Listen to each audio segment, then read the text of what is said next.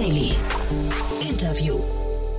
Herzlich willkommen zu Startup Insider Daily. Mein Name ist Jan Thomas und wie von angekündigt, Chiara Ettel ist bei uns zu Gast, Region Lead von Perligo und wir sprechen über eine 50 Millionen Dollar Runde in ein Unternehmen, das Online-Abonnements für Lehr- und Sachbücher vertreibt. Es ist eine Art Streaming-Dienst und dann doch irgendwie ein bisschen was anderes. Wir haben ein ziemlich cooles Gespräch geführt, finde ich, denn in dem Modell steckt natürlich noch extrem viel drin. Also da könnte so ein Aspirant für den Bildungsanbieter von morgen entstehen. Bin gespannt, wie ihr das findet. Geht auch sofort los, aber kurz noch der Hinweis auf nachher. Um 16 Uhr ist André Petri bei uns zu Gast, der Co-Founder und CEO von Takto und wir sprechen über eine KI-basierte Software für den industriellen Einkauf. Also ihr seht schon ein Mittelstandsthema. Das Unternehmen wurde 2020 gegründet, hat gerade 5,3 Millionen Euro eingesammelt, unter anderem von Cherry Ventures, von UVC Partners und vom Visionaries Club und auch von sehr, sehr vielen coolen Angels. Also wirklich ein sehr interessantes Gespräch. Kann ich euch nur empfehlen, da reinzuhören. Das kommt nachher um 16 Uhr. Morgen dann nicht minder spannend Startup Insider Media Talk. Morgen mit Erik Siegmann. Er ist der Host vom Digital Marketing Transformation Podcast und genau darüber haben wir gesprochen.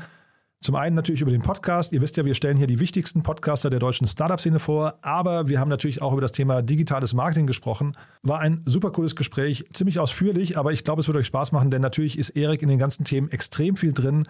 War sehr lehrreich, also vor allem für mich, aber dann wahrscheinlich für den einen oder anderen von euch auch. Und dann nicht vergessen, am Sonntag, wie jeden Sonntag, Startup Insider Read Only mit meiner lieben Kollegin Annalena Kümpel. Ihr wisst ja, das ist unser Bücherpodcast, wo wir Autorinnen und Autoren vorstellen, die Bücher geschrieben haben, die für die Startup-Szene wichtig sind. Dieses Mal zu Gast ist Dr. Verena Lütsch. Sie ist CEO und Gründerin von About Tomorrow Consulting. Und sie hat ein Buch geschrieben, das heißt Übermorgen, der Zukunftskompass. Wie wollen wir in Zukunft leben? Alle wichtigen neuen Technologien auf einen Blick. Also ihr seht schon, ein bunter Strauß an Themen wartet auf euch. Deswegen jetzt genug der Vorrede. Jetzt kommen noch kurz die Verbraucherhinweise. Und dann geht's wie angekündigt los mit Chiara Ettel, Region Lead von Perligo. Startup Insider Daily. Interview.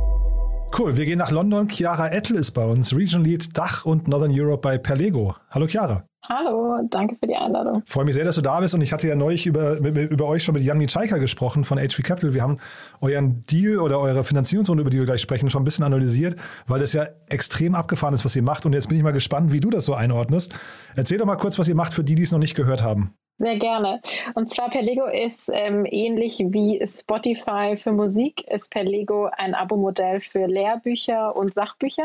Das bedeutet, man zahlt einen Abopreis und hat Zugang zu über 800.000 Büchern, E-Books, äh, alles digital ähm, in über sechs verschiedenen Sprachen. Ja, und wir haben uns tatsächlich, jetzt vergleichst du es ja auch mit Spotify, wir haben uns tatsächlich gefragt, ob ihr ein Streamingdienst seid, ja? Ja, genau. Wir streamen die Titel. Ähm, das ist auch eins unserer ähm, Herzensangelegenheiten. Und zwar möchten wir vermeiden, dass mehr ähm, PDFs in Umlauf von Büchern. Deswegen streamen wir tatsächlich ähm, jeden Titel einzeln für die Nutzer. Wie hat man sich das vorzustellen? Es gibt also eine App demnach und äh, oder wahrscheinlich auch eine Web-App, aber also man kann das quasi bei euch in einem geschlossenen System sich alles angucken, dann wahrscheinlich nicht runterladen und nicht teilen, ne?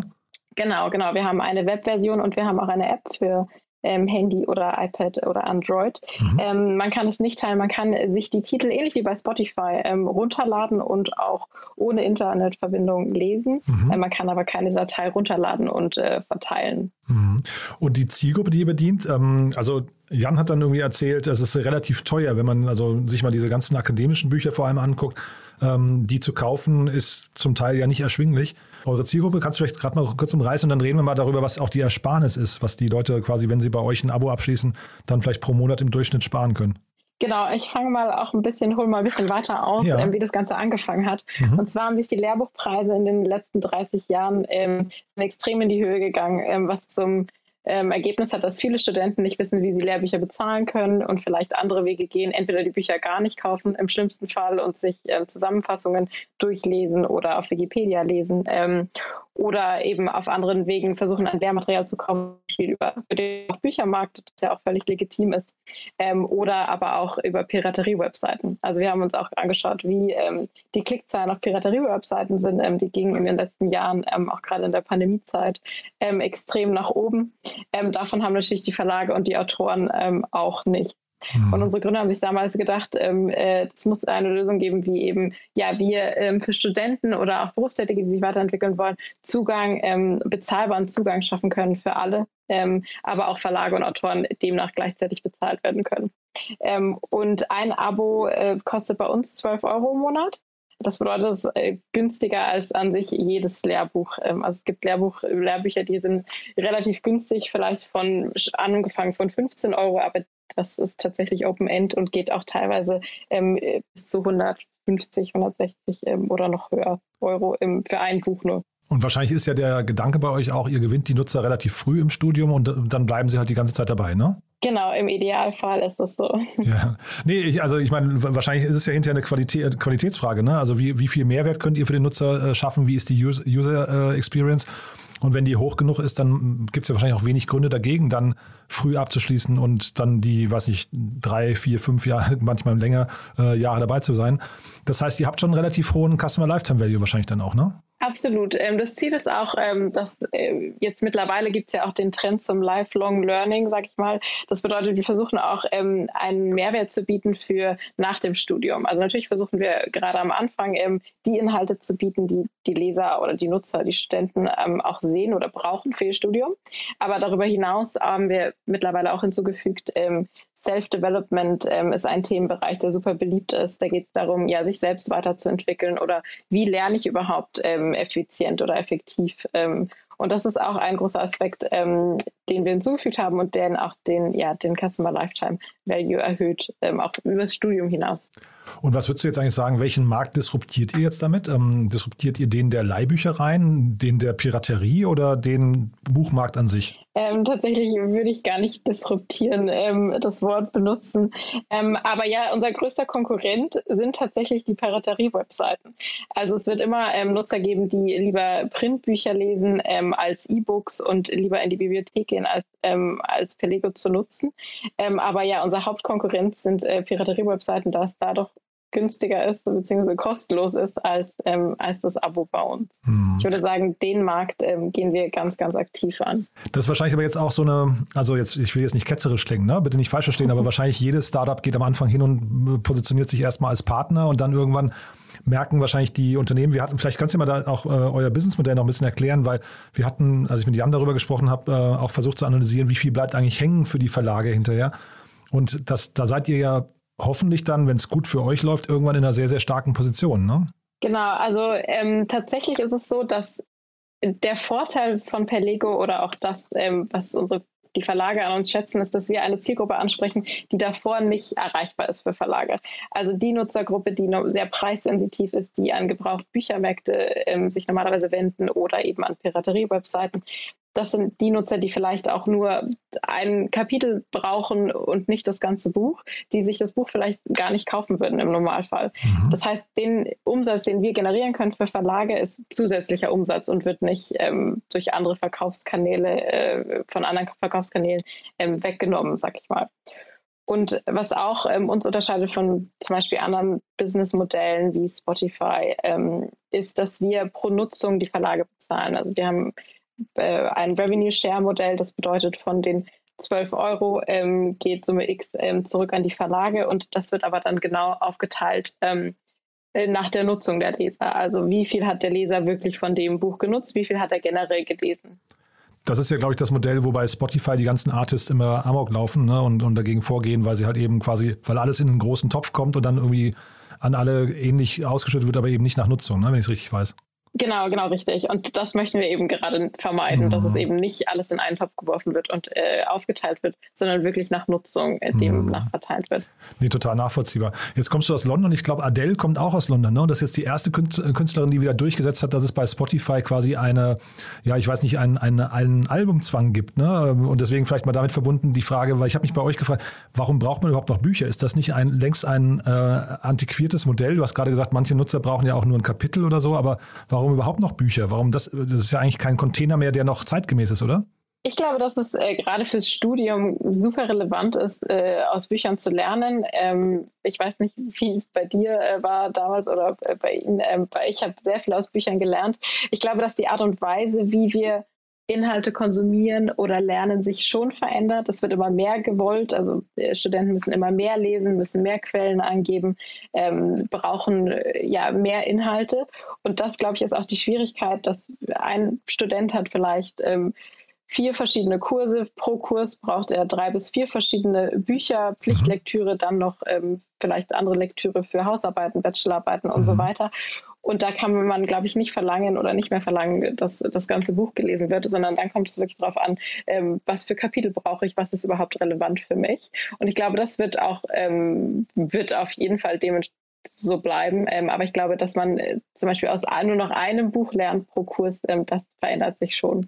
Ja, das meinte ich gar nicht. Ich meinte, jetzt hast du gerade Lektüre quasi gleichgesetzt mit Buch, sondern die, die Frage wäre ja, ähm, warum ist Wissen nicht so wie im Internet einfach verfügbar auf Webseiten und man hat das Buch jetzt quasi, also ob ich das dann auf dem Handy lese oder auf dem, auf dem äh, E-Reader oder sowas, ist ja völlig egal. Aber warum warum, also welchen Mehrwert tatsächlich hat das eigentliche Buch noch? Ah, ich verstehe. Ähm, ich glaube schon, dass da sehr viel Arbeit drin steckt. Also ich glaube, da würden viele Autoren von Wissenschaftsbüchern jetzt ähm, äh, schreien, äh, vor Schreck. Ähm, ich glaube, dass das auf jeden Fall ein wichtiger Teil ist, dass auch äh, richtig recherchiert wird und nicht alles ähm, wie zum Beispiel auf Wikipedia ähm, verfügbar ist, mhm. wo man dann auch vielleicht die Qualität äh, nicht einschätzen kann. Aber so meine ich das auch nicht tatsächlich. Also sorry, wenn ich okay. nochmal nachhake, weil ich meine jetzt tatsächlich, ihr könntet ja theoretisch nachher, im Endeffekt könntet ihr ja einen, Direkt, ähm, einen Direktvertrag mit Autoren eingehen, so wie äh, Spotify auch mit den Artists direkte Verträge eingeht.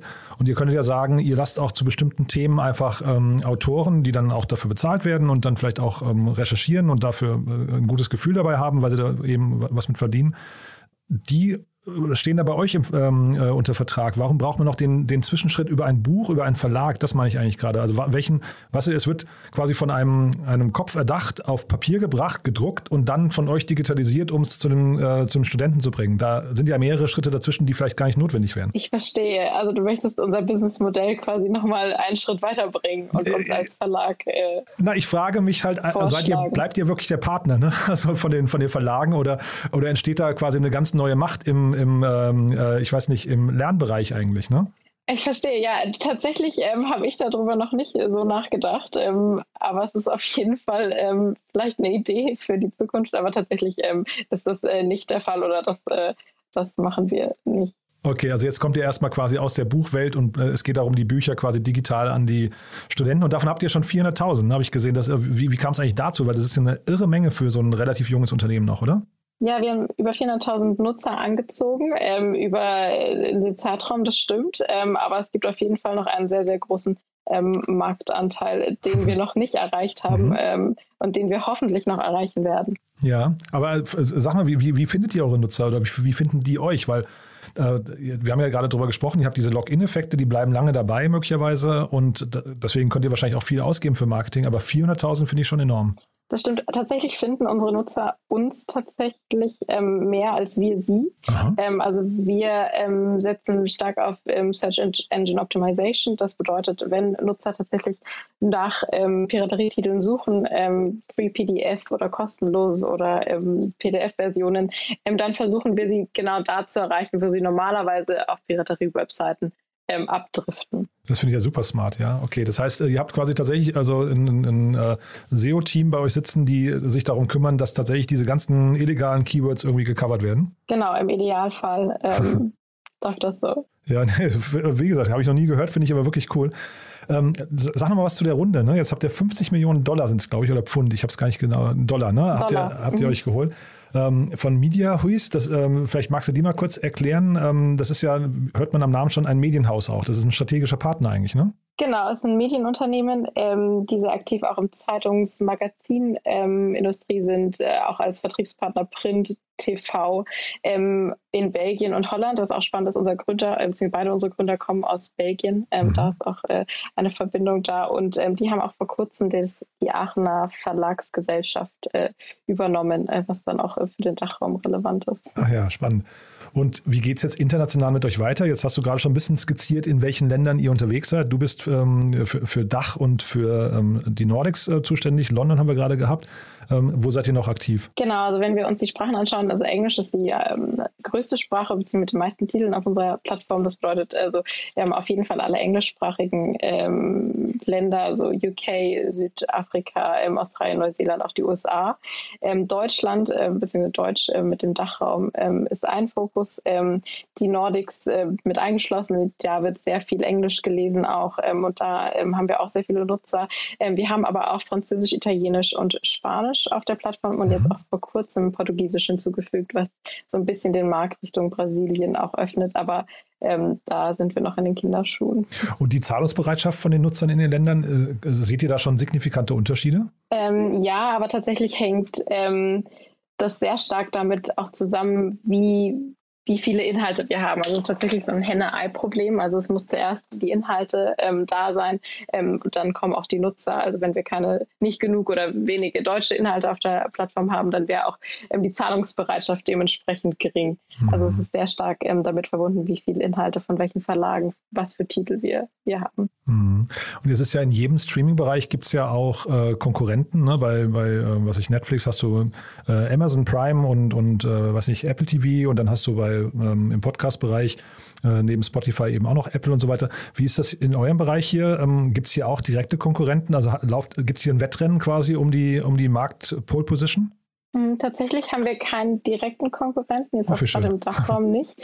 Ähm, naja, tatsächlich konkurrieren wir mit den Piraterie-Webseiten. Also das ist natürlich schon ähm, eine Macht, die nicht zu unterschätzen ist, auch wenn man sich die Klickzahlen anschaut. Aber das tut ja ähm, wahrscheinlich Spotify und so weiter auch, ne? Also ähm, das heißt, das ist wahrscheinlich immer ein Problem, eine Problemzone, oder? Genau, genau. Das wird äh, hoffentlich irgendwann keine Problemzone mehr sein, mhm. Problemzone mehr sein. Wie man bei Spotify auch gesehen hat, ähm, ist Piraterie auf Musiktiteln tatsächlich ähm, sehr, sehr gering geworden, mhm. nachdem ja nachdem Spotify äh, aufgetaucht ist. Mhm. Aber das heißt, also ihr habt jetzt noch keinen direkten Mitbewerber, das heißt, ihr könnt euch da ganz in Ruhe ausdehnen, weil ich frage mich gerade, warum das noch keiner früher gemacht hat. Das, also warum, warum gerade jetzt? Ich glaube, dass die Zeit davor noch nicht ideal war. Es gab tatsächlich im Dachraum, im deutschen Raum ähm, ein Unternehmen, die hatten das schon versucht vor ein paar Jahren. Ja. Ähm, ich glaube, dass da Digitalisierung noch nicht so weit verbreitet war. Ich glaube, dass viele Verlage Titel noch nicht digitalisiert hatten, noch nicht alles auf E-Books hatten, dass das Lernen ähm, der Studenten noch nicht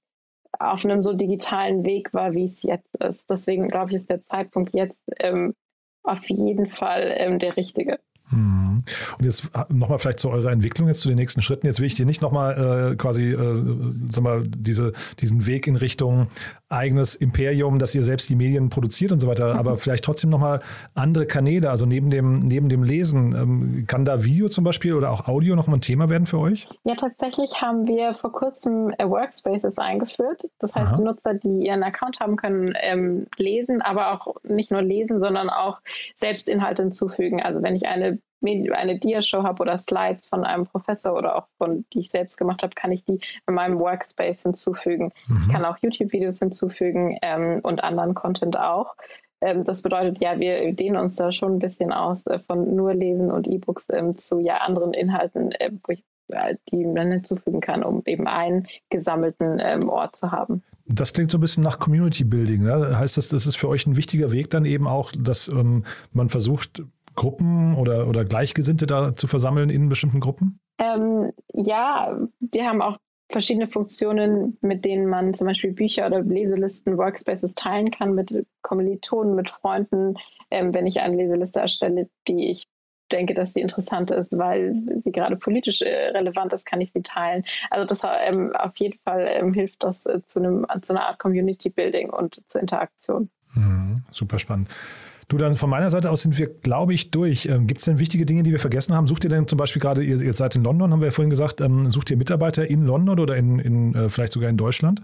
Ja, gerne. Ähm, kann man bei uns auf der Website schauen. Ähm, wir sind immer auf der Suche nach äh, engagierten ähm, Personen. Ähm, also ja, gerne vorbeischauen. wir sind äh, offen für äh, Bewerbungen. Und Autoren können sich bei euch auch bewerben oder, oder sind es nur Verlage, mit denen ihr sprecht? Ähm, das sind tatsächlich nur Verlage, mit denen wir sprechen, ähm, da die Autoren meistens gebunden sind an gewisse Verlage. Also dieses Thema Self-Publishing, ähm, äh, Plattform und so weiter, das spielt bei euch noch keine Rolle? Nein.